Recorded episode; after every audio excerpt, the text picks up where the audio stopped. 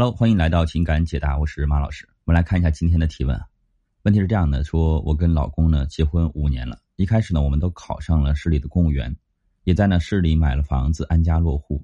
可是老公的母亲呢，在我们结婚之后一病不起了。老公为了照顾母亲呢，放弃了铁饭碗，回到家乡工作。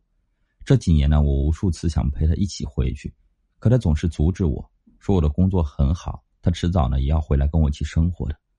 我想着呢，距离四十公里，我可以在节假日呢跟他见面。可是最近疫情，我们根本无法见面。前段时间我摔伤了胳膊，是一个人去的医院，一个人看病挂号，一个人做家务，真的是很难熬啊。五年的异地婚姻，我过得跟单身没什么区别。五年了，他都没有回来，这样的婚姻还要坚持的必要吗？我们来简单回应一下。首先，非常谢谢你的信任，我知道你心里很难过和委屈。